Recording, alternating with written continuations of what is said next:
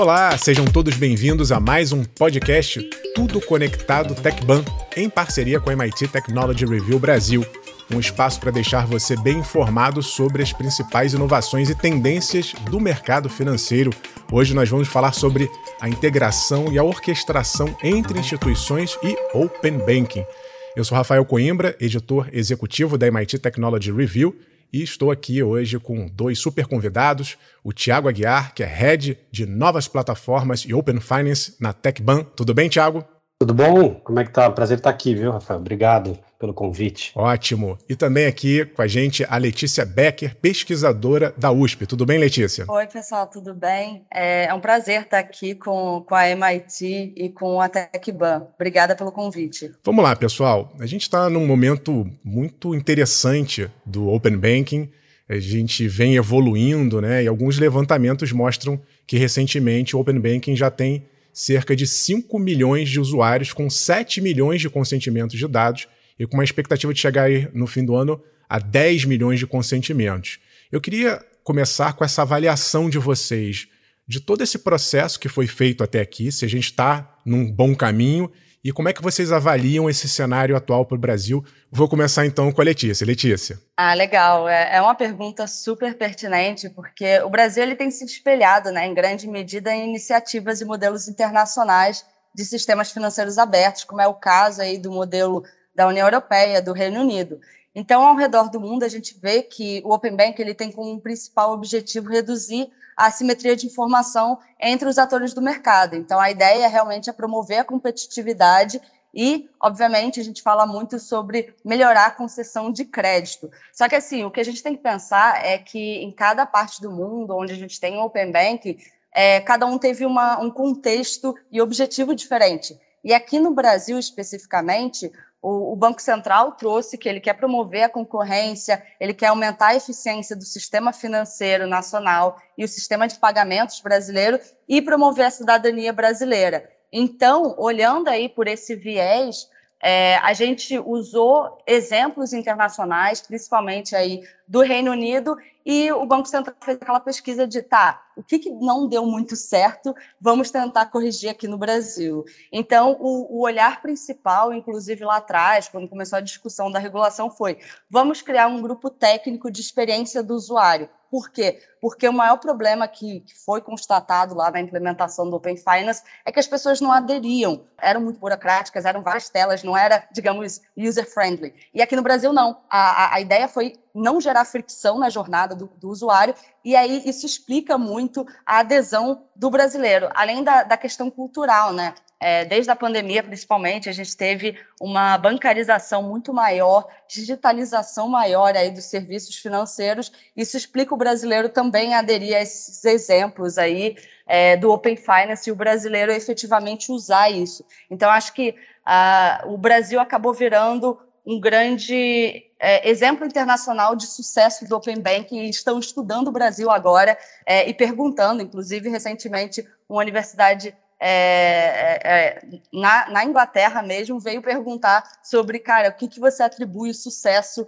é, do Open Banking no Brasil. Então, a gente tem que né, se orgulhar da, da, das inovações financeiras que estão sendo criadas aqui, sim. Tiago? Bom, legal, muito boa. Adorei a resposta. É, ah, eu acho aqui, né, acho que a Letícia já falou bastante coisa sobre a adesão, enfim, como é que o Open Bank está sendo implementado aqui. Então, tentando fazer uma outra, olhando para um outro, outro viés, né? O brasileiro me parece que ele está gostando de, de, ser early adopter em, em, inovação, né? Não só no sistema financeiro, mas em qualquer coisa, né? Então, assim, a gente é quando entra, a gente entra para ser primeiro, né? Parece que é isso, né? É, você vê que rede social, a gente é primeiro, uso de WhatsApp é primeiro lugar, né, metaverso já tem um monte de gente, enfim, é, tem muito early adopter, né, as pessoas estão gostando, né, de, de tecnologia e tal. É claro que todas essas tecnologias estão vindo para melhorar né, a vida, o dia a dia né, do brasileiro, então, uh, mas tem, uma, tem, um, tem um perfil né, de, do, do, brasileiro com vontade né, pelo novo. Né? Então, se a gente for comparar assim, com é, a Inglaterra, realmente a gente começou muito bem né, no Open Finance, ou no Open Banking, né? uh, olhando em termos de chamadas, né? Estou olhando aqui o dashboard lá do Open Banking lá da, do Reino Unido. Né, a, gente, a gente começou e já ultrapassou o número de chamadas que eles tiveram no mesmo, no mesmo período de tempo. Mas aí você precisa colocar em perspectiva também né, o tamanho do mercado que a gente tem, né, o tamanho do mercado brasileiro, o tamanho, né, a quantidade de bancos envolvidos, né, a população também, faixa etária da população né, do, Reino, do Reino Unido e aqui, para a gente poder fazer uma, uma comparação mais fiel. Mas eu acho que, sem dúvida, né, acho que é, esse fenômeno dos últimos dois anos uh, fez com que também o brasileiro, nessa parte da inovação financeira, né, adotasse esses novos mecanismos. Então, é, e o que é impressionante, Rafael, é que assim, a gente está, a gente está assim, se, se, se o Open Bank, se a gente fosse uma pessoa, a gente está né, engatinhando ainda, é um bebê ainda que está ali dentro do, do berço. Tem muita coisa para acontecer, principalmente porque a gente ainda não tem coisas para o usuário final, né, soluções, serviços que ainda vão acontecer, né, para fazer com que o usuário final tenha realmente é, um benefício, uma vantagem ao utilizar o Open Bank. Né? Nesse primeiro momento, a gente está dando consentimento, compartilhando, e ainda as soluções ainda vão começar a surgir, né? As soluções, como a Letícia falou, de crédito, né? As soluções de você enxergar todas as suas contas, né? E aí você tem sites, análise de dados, tem muita coisa para acontecer. A gente está realmente nos primeiros meses e já é impressionante esse número de chamadas, o número de consentimentos. É, eu acho, né, sempre falo isso, que para mim né, o Open Finance é a maior revolução do sistema financeiro é, dos últimos tempos. Eu acho que quando a gente é, começou, e aí eu lembro muito bem disso, né? Eu lembro que quando eu ia, eu ia com a minha mãe no banco, né, para ela, né, ficava ali na fila, ia pagar conta, ia falar com o gerente e tal, e a relação dela com o banco era com aquela agência a agência ficava ali no shopping, né? E ela tinha uma relação com a gerente. Então as pessoas tinham uma relação direta com uma agência. Depois, quando a gente chega lá, década de 90, final da década de 90, começo de 2000, as pessoas começaram a ter uma relação com o banco em si, porque você começou a ter mobile banking, internet banking e tal, e aí você deixou de ir na agência e começou a fazer as coisas mais online, né? Então você saiu da agência para o banco. O Open Banking ele vai fazer o seguinte: você não vai ter mais relação com a agência nem com o banco, você vai ter relação com o sistema financeiro como um todo. Então é muito abrangente. Isso vai dar um, um, né, um poder uh, para as pessoas uh, gigante e, e, a gente vai conseguir né, fazer com que mais pessoas entrem e usem né, os benefícios, as soluções, os serviços do sistema financeiro. O objetivo é conseguir incluir uh, e dar crédito, né, financiamento, fazer o dinheiro chegar né, para as pessoas que precisam. Né? Pois é, pegando o gancho que você está falando, Tiago, e a Letícia também colocou bem esse momento inicial, eu imagino que a gente, ok, está engatinhando, mas daqui a pouco vai começar a andar muito rápido. O brasileiro tem essa propensão a adotar esse tipo de novidade, gosta.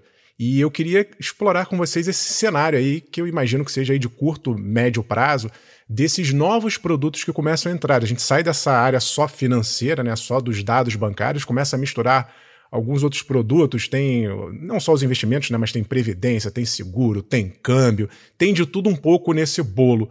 Como é que vocês enxergam esse potencial de produtos e serviços a partir desse cenário aí que está se desenhando para frente? É, então, realmente, agora a gente está, né, o que a gente, o Banco Central resolveu implementar o Open Finance em etapas, né? Então a gente tem da fase 1 à fase 4, justamente porque é um, um trabalho bastante complexo né? integração de sistemas de instituições financeiras, instituições de pagamento, compartilhamento de dados históricos, assim, então tem, tem essa fase toda de segurança, então o Banco Central resolveu implementar de fase é, de maneira gradual. E aí, agora, nessa fase 4, né, a gente fala muito sobre esses produtos que você falou, Rafael, de investimento, previdência, seguro. E aí você pensa também que é um mercado bastante regulado, né? A gente, quando fala em seguro, a gente lembra da SUSEP, é, a gente lembra de investimento, pô, tem a CVM, tem a Ambima, tem outros órgãos reguladores nesse momento, né? Então, esse é o momento, assim, as oportunidades existem por quê? Porque a, é, a ideia é democratizar né, a, a, a, e, e, ensinar a população sobre investimentos, sobre usar o seu dinheiro, bancarizar a população, né, cidadania financeira das pessoas. Então, acho que, poxa, esse dinheiro aqui sobrou esse mês, como é que eu posso investir? E aí as instituições podem oferecer os seus produtos com base naquele perfil. Então, você integrando informação né, de, de conta bancária da pessoa, com o que ela planeja fazer com aquele dinheiro, onde ela quer aplicar aquele dinheiro, nossa, você vai ter realmente a, a inclusão da cidadania financeira para aquela pessoa. Porque, e, e, isso até pensando no longo prazo, se você oferece esse tipo de produto, que vê sua vida financeira, vê onde você pode investir, ou então que tipo de seguro contratar, você vê que isso pode instigar e ajudar até o varejo né? Então, eu acho que essa é uma fase super relevante, porque você vai juntar é, o setor bancário com o setor de investimento de câmbio, mas a gente tem um outro lado, como eu tinha começado a minha fala, né? A gente tem outros órgãos reguladores. Então, vai ser uma fase difícil, porque a gente vai ter que compatibilizar uma regulação que já existe, por exemplo, da CVM da SUSEP, é, que, que, já fala até, inclusive, quando você pensa em, em CVM, né, a gente sabe quem faz investimento em plataforma, existe uma declaração que a gente faz do nosso perfil né, de, de investidor. E é, e é, um ato declaratório, é uma norma que vem sobre declaração. Só que no caso do, do Open Finance, é, eu estou declarando uma coisa, mas se você vê os meus dados financeiros, você na verdade sabe que eu poderia investir de uma maneira muito mais é, arriscada, digamos assim. Então, a gente vai ter que pensar aí e, e até conversando com alguns autores do mercado de investimento, eu falei, gente, a gente precisa agora nessa fase 4 trazer vocês, associações né, de corretoras, é, associações aí do mercado de capitais e, e associações é, de, de, corretoras de câmbio para falar ali com o Banco Central, para falar na governança, né? E, e, eu acho que esse é um momento desafiador, porque a gente vai ter que compatibilizar normas antigas para poder integrar esses sistemas e efetivamente oferecer um, pacote mais amplo de produtos para o usuário final, né? Que a gente falou, é a pessoa que vai usar é, essas informações lá atrás. Então, eu acho que é uma fase muito relevante, porque a gente vai começar a ver produtos efetivos para o usuário final, quando a gente fala em produto de investimento, de previdência, de câmbio de seguro. Né, somando né, e construindo em cima do que a Letícia falou, é, eu iria né, um pouco mais além na, no seguinte sentido. Um, as pessoas, assim, por mais que você compartilhe seu dado tal, e você mostre para ela né, o que, que ela tem de disponibilidade de renda, onde que ela está gastando tal, a verdade é que as pessoas não sabem o que fazer com isso. Né? É, estava vindo aqui conversando com um amigo, né, e aí perguntou quem que eu utilizo lá como assessor de, de investimentos tal, e eu tenho uns dois assessores, assim, é, eu tô, eu tô nesse mercado, eu gosto desse mercado, eu estudo, etc, tal, mas ainda não sei o que fazer, quando, né? E precisei lá há sete, oito anos atrás, graças a Deus eu tive a, a, sorte de conhecer o assessor financeiro que me ajudou a falar, olha, isso aqui é, a primeira coisa, né? Acho que se puder deixar um recado aqui para todo mundo, você precisa ler o livro O Homem Mais Rico da Babilônia, né? A gente, a primeira coisa que você tem que fazer quando você recebe seu salário, você tem que tirar lá 10, 20% daquilo, Concordo. aí você e aí você investir. E, e não é só do brasileiro, a gente não tem educação financeira, a gente não tem educação empreendedora, enfim, a gente tem um monte de coisa aqui, assim, mas as pessoas, o que, que elas precisam? O que, que elas querem, né? No final, elas querem dinheiro, né? A gente precisa de dinheiro e a gente precisa saber o que fazer com esse dinheiro. Então coloca tudo que, que a Letícia falou, né? Todo esse poder de a gente compartilhar nossos dados. Mas aí se você vier com uma inteligência artificial, com tudo que vem aí de tecnologia, e você já falar, cara, tinha aqui, olha, mil reais que sobrou, você não prestou atenção e eu já investi para você, de acordo com o teu perfil, assim como a Letícia falou. Porque você vai lá, preenche aquele perfil, né, que toda hora tem que preencher o perfil de investidor tal, você coloca ali, enfim, né, e, e, e, de novo, declaratório, você não sabe muito bem o que você está escrevendo e tal, quase ninguém sabe. E aí, se, se o, né, as instituições puderem entender, me entender melhor do que eu me entendo, e aí já fizer, já indicar qual é a minha previdência. Então eu tô com, assim, eu perguntando aqui para todo mundo que estiver ouvindo, quem entende o PGBL e o VGBL? Você estuda o negócio e toda hora vai, ah, então isso aqui é para isso, aquilo. E aí, assim, então, né, se você olha, poxa, você tem 20 anos, então para você vai ser esse produto, você tem 40, você tem 50, você tem 60 anos tal. Então, no final, é pegar todos esses dados e oferecer algo já pronto, né? Então, acho que isso que para onde a gente vai. Então, a gente vai caminhando com outras tecnologias. Então, o Open Finance, ele não é algo que está é, dissociado de todo o resto da, da inovação tecnológica, né? Você junta isso com 5G, com inteligência artificial, que está né, já assim, super avançada, tomando decisão, né, criando coisas sozinhas, tá? É, com os algoritmos uh, e, e tudo mais que está por vir, Aí a gente começa realmente não só né, enxergar a renda disponível, aplicar e começar a criar um futuro né, financeiro para as pessoas. Né? Acho que isso, isso, vai ser muito legal. Enquanto vocês estavam falando, eu estava pensando, porque Letícia estava trazendo essas diversas legislações, né, o arcabouço legal e novas legislações que vão ter que se integrar nesse novo universo. E Tiago estava trazendo esse monte de nova tecnologia. E eu queria saber com vocês como é que está sendo esse trabalho dos bastidores, porque o consumidor ele quer uma, ali uma oferta personalizada, do tamanho, do jeito que ele quiser, na hora que ele quiser. Mas por trás disso tudo, desse mundo aparentemente invisível, tem muito trabalho, tem muita arquitetura, tem muita tecnologia. Como é que está sendo esse trabalho de construção dessa, vamos chamar assim, dessa infraestrutura do Open Banking, do Open Finance? Tiago? Muita noite mal dormida, né? Tem muita pizza no final de semana, é isso que está acontecendo. Tem muito, muito trabalho, Rafael. Então, né, eu, eu sempre falo que assim, as pessoas, acho que diferentemente de, de né, recentes inovações financeiras, que as pessoas sabem o nome dela, o Open Banking ninguém precisa saber, né? Tudo isso que está por trás. As pessoas vão ter que receber aqueles produtos e ela vai ter que enxergar algum tipo de vantagem na hora de compartilhar, né? Então, né? Você não faz um open banking, né? não, é, não é por aí. Você vai compartilhar seus dados, porque na hora que você estiver fazendo aquisição de um imóvel, vai ser importante você compartilhar, você vai ter um financiamento imobiliário melhor. Né? Então, agora, esse trabalho de, de bastidor tem sido muito, muito suado. Né? Então, assim, diferentemente, a Letícia falou isso lá no começo, diferente lá do Reino Unido, né, cada país tem o seu modelo, mas lá se criou um organismo que né, criou todas as especificações, as jornadas de usuários, enfim, as especificações técnicas tal. Aqui isso foi delegado e também a gente teve um prazo super curto, né? Então foi bem, bem desafiador. Está sendo desafiador. Então a gente tem várias fases, né? Um, dois, três, quatro.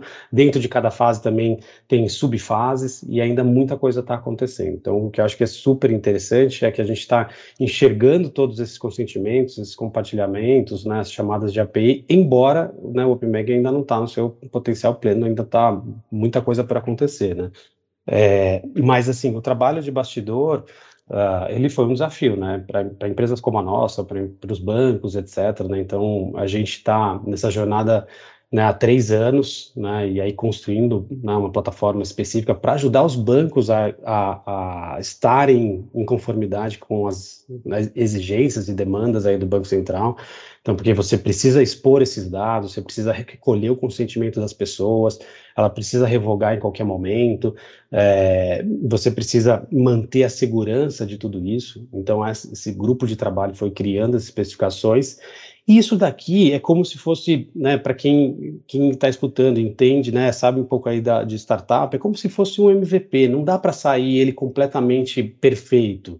Eu acho que talvez isso seja uma, uma questão que eu ouço muitas pessoas falando, mas é algo em construção. Você coloca no ar, e, e, foi assim, está sendo assim no Reino Unido agora, com outras uh, eh, APIs novas agora, de, de pagamento recorrente variável, tá? Você coloca no ar, e aí, conforme a coisa vai, vai andando, você vai corrigindo aquilo que não foi perfeito, não ficou perfeito, né? Então, cria-se uma jornada de usuário, não é a melhor, vamos revisar. Então, é um trabalho que ele ainda vai continuar. Então, os times precisam estar ainda alertas, vão ficar trabalhando bastante tempo, é, e aí foi um desafio. Aí tem um outro desafio também para o Brasil, justamente, que é, a nossa quantidade de recurso humano preparado para fazer um negócio desse, né, a gente sabe que a gente tem um déficit de, de capital né, humano na parte de tecnologia grande, né, então é, esse acho que foi um outro, está sendo um outro desafio, né, então todas as empresas precisando de gente que entenda justamente desse tipo de tecnologia, de APIs, de certificados, de segurança, etc., e aí todo mundo tem que implementar isso, junto com a implementação também do Pix, então a, a, falta de mão de obra também tem sido um desafio, mas é, né, a gente, no final das contas, acaba conseguindo fazer tudo isso, mesmo que tendo varado várias noites aí. Vou pegar o Letícia. gancho do Tiago, viu? Desse de varar a noite e muito trabalho.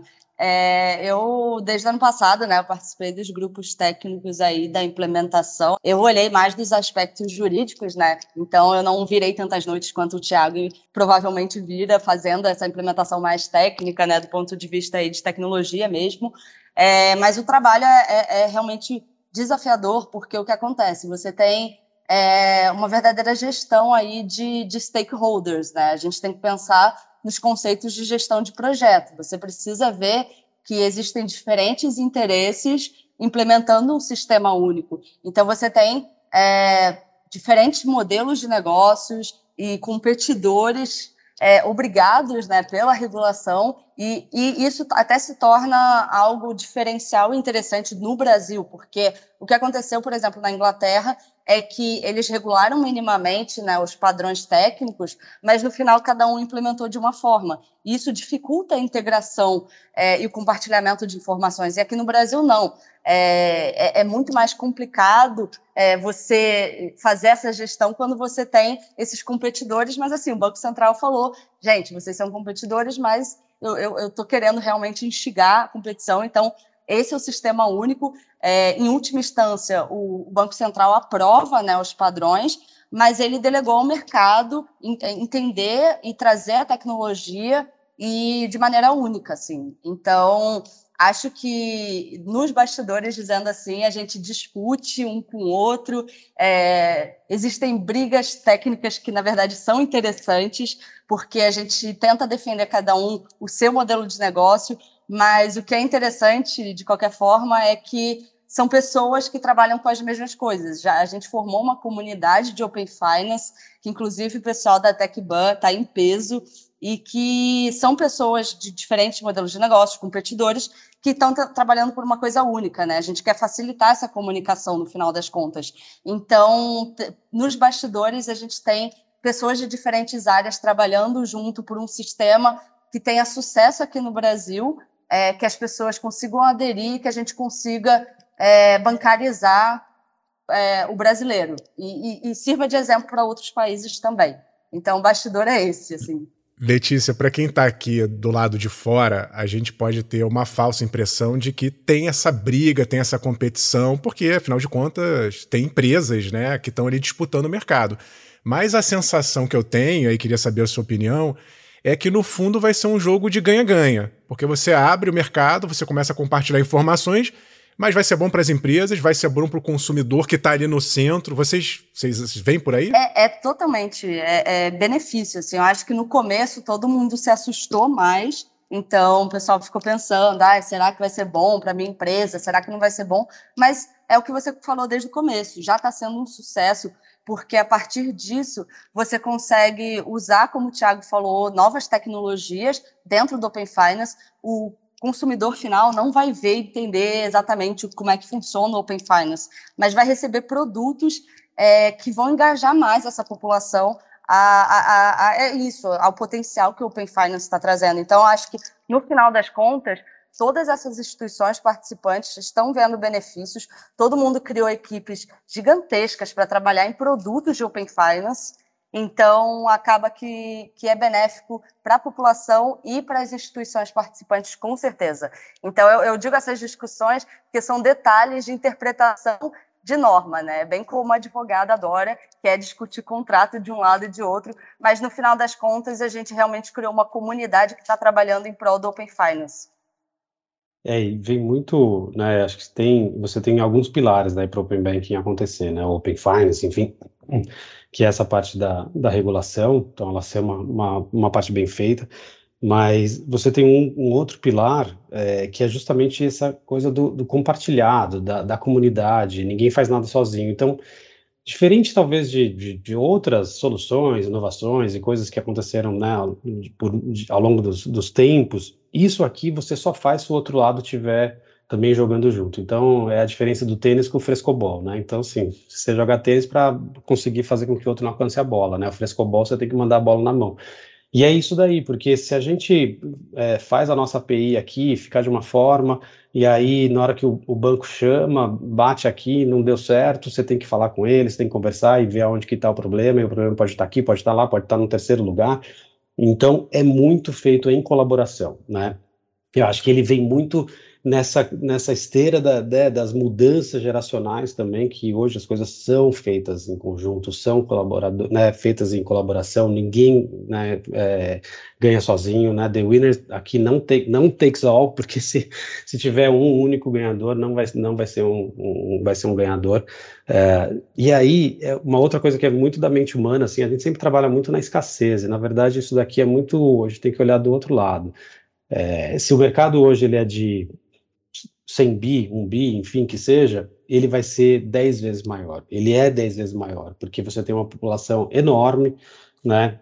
50 milhões de pessoas que não, estão no sistema financeiro, 40 milhões que seja, né, ou as pessoas que só usam para receber um salário, enfim, então tem muita gente né, para você é, atingir, para você fornecer crédito, dar dinheiro, etc., para que as pessoas possam prosperar na vida, então é muito grande.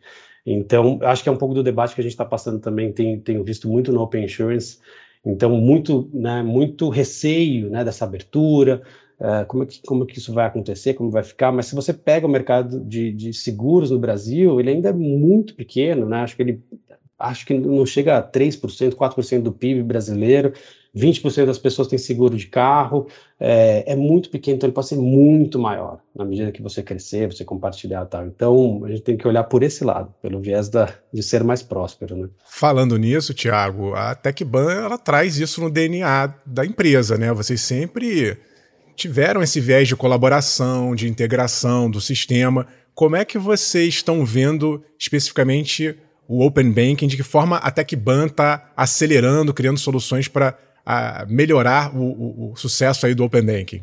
A gente é uma empresa de, de, de compartilhamento de custos. Uma vez que a gente tem, e aí os demais bancos não precisam criar suas redes. Então, hoje a gente tem 150 instituições financeiras usando essa rede, né? Então, é, como a gente já estava conectado nessas todas essas instituições, Uh, eu, né, olhando para o que estava acontecendo no Reino Unido, né, antes de Open Bank virar realidade aqui, fala, vamos estudar esse assunto, porque isso aqui vai chegar aqui no Brasil. Né? E faz sentido para a gente, já estando conectado tecnologicamente nessas instituições, oferecer isso para elas. Então a gente enxergou que é, o diferencial, Letícia falou isso lá atrás, né, eu falei isso, vai ser o serviço bem feito que você vai dar para o teu consumidor. É aquela jornada de usuário sem frição, bacana, gostosa lá no aplicativo e aquele serviço customizado, personalizado, porque o financiamento que o Thiago precisa hoje, com 40 anos, que tem filho assim assado, é para comprar apartamento e não é esse financiamento estudantil. né, o banco tem que entender, é, vai entender isso com o Open Bank. Mas por trás disso existe toda uma infraestrutura que ela não é diferencial competitivo. Né? Então, né, uma plataforma para você expor as APIs, consentimento, segurança, etc., para que tudo isso rode, não é diferencial competitivo. Isso daqui é, é algo que você precisa fazer. Não é uma commodity, então a gente consegue entrar, entrar e colocar mais gente dentro dessa plataforma, é uma plataforma compartilhada, e aí os bancos acabam utilizando isso para estar em conformidade aí com a regulação e expor né, os seus dados é, só que aí focando o teu pessoal, né? Eu falei de falta de gente, focando o pessoal para desenvolver serviço, produto, para entender melhor o cliente. Então é isso que a gente faz hoje. A gente ajuda a expor, a gente ajuda também eles receberem dados, a filtrar esses dados, categorizar, enriquecer tal, para que o banco e o cliente tenha tudo isso e olhe para ele e aí faça alguma coisa, né, transforme isso em valor agregado em serviço. É isso que a gente tem feito aí. Pessoal, estamos na reta final do nosso programa. Queria fazer uma última pergunta para vocês dois. Como é que vocês estão vendo o Open Banking no curto prazo? O que está vindo por aí? Quais são os próximos passos? Letícia. Olha, eu entendo que a gente está caminhando aí para finalizar né, os aspectos de segurança, as integrações e o compartilhamento de dados de todas as fases né, de implementação do Open Banking, e agora estão entrando novas instituições participantes e está aumentando ainda mais o diálogo com a sociedade civil, né? Um podcast como esse é super relevante justamente para a gente começar a aprimorar o que tem sido feito. Então, primeiro momento é, obviamente, implementar a parte técnica, a parte um pouco, digamos, mais complicada, né? A gente formar aí a, as estruturas, né, como se fosse a construção de um prédio, e chegar nesse final de começar a fazer os apartamentos do prédio, né, pintar os apartamentos. Então, a gente está nessa fase agora de aprimoramento, é, de diálogo né, com outras instituições, como eu tinha falado inicialmente, a gente começou é, é essa, essa, questão de tá, é, como é que é o potencial do Open, Open Finance para uma, uma corretora, qual é o potencial do Open Finance até para moedas digitais, né, para cripto, como é que a gente vai integrar todas as inovações financeiras em um sistema único de compartilhamento de informações e que tipo de produtos. Então, a partir de agora, eu tenho visto muitas instituições já estão lançando e aprimorando seus produtos porque receberam compartilhamento de informações. Então, quanto maior esse volume, maior é, as soluções por aí. E a gente tem visto é, maiores investimentos, inclusive em empresas de, de, Open Finance, justamente porque todas as instituições no Brasil têm visto o potencial do Open Finance. Então, eu acho que esses próximos passos a gente vai começar a aprimorar e lançar produtos em todas as instituições. Tiago? Eu estou nesse momento, né, que a gente já falou, agora na, ajudar as instituições a lançar os seus produtos. Então, a gente montou, né, a gente montou a base gente montou o parquinho, colocou lá os brinquedos, né, e agora começou a receber as pessoas aqui, é, e a gente precisa é, fornecer para os bancos esses dados de uma forma que eles consigam utilizar eles né, limpos tal. Então, né, falando né, mais tecnicamente, a gente expôs os dados, as instituições agora estão começando a consumir, receber né, os dados que o Thiago compartilhou com ela, por exemplo, mas ela vai ter que, é, esses dados estão brutos, né, eu vou ter que filtrar, eu vou ter que colocar em categorias, eu vou ter que uh, mostrar, né, interpretar esses dados para conseguir entender qual a renda disponível, por exemplo, do Thiago, o que, que eu ofereço para ele, etc. Então é isso que a gente está trabalhando agora, então ajudar as instituições a consumirem, a receber isso e transformar em algo que ela possa ler e entregar para o cliente, né? Então a gente lançou né, recentemente aí uma parceria que a gente vai lançar um, um, PFM, né? Que é um gestor de finanças pessoais. A gente vai né, ajudar o banco a enriquecer esses dados. A gente vai todo um analytics, enfim, para que ele co conheça melhor o seu cliente e aí a partir disso ele possa oferecer serviço. Então a gente sai da fase do regulatório, do compliance, para a fase agora do vamos, né, o que mais que a gente pode fazer, né? Que mais que a gente pode fazer com tudo isso, né? Então é, é por aí que a gente está, que eu estou enxergando. Acho que o próximo ano vai ser muito dessa construção né, de, de serviços e produtos uh, ah, para o consumidor final. Né? O Open Finance, o Open Banking continuam, tem muito trabalho pela frente, mas pelo que eu percebi ouvindo vocês, vai ser um sucesso absoluto, porque até agora o trabalho vem sendo conduzido de maneira brilhante. Nosso programa termina por aqui. Eu queria agradecer muito a presença da Letícia Becker, pesquisadora da USP. Obrigado, Letícia. Eu quero agradecer a todos vocês, com o Rafael, é, sobre para falar sobre Open Finance, porque eu acho que quanto mais a população entender né, e, e aprender sobre Open Finance e essas iniciativas mais educativas, que tipo de produto a gente tem aí com a TecBan lançando um produto que vai ser muito relevante para o usuário final, mais a gente tem a possibilidade de sucesso. Então, obrigada aí por criar esse podcast, pelo convite e vamos espalhar a palavra do Open Finance por aí. Com certeza. E também aqui com a gente o Tiago Aguiar, head de novas plataformas e Open Finance na TechBan. Obrigado, Tiago. Legal, Rafael, obrigado mais uma vez pelo convite, obrigado pela Letícia aí, pela troca de ideias, e é isso daí, juntos, né? Somos mais fortes e, e fazendo aí também uma, uma fala aí para os ouvintes, uh, assim, né, o shopping está pronto, as lojas estão prontas, pode vir que é seguro. Fica tranquilo que é muito seguro você compartilhar seus dados, não, não tenha uh, receio. E quanto mais a gente falar sobre o assunto, mais conscientização a gente vai levando aí para a população. Obrigado mais uma vez. Um abraço Tiago, Letícia, obrigado também a você que nos acompanhou até agora. Para encerrar o episódio de hoje, eu convido vocês a seguirem o podcast Tudo Conectado em parceria com a MIT Technology Review Brasil na sua plataforma de streaming favorita, para que você fique por dentro de todas as novidades do mundo financeiro. Um abraço e até a próxima!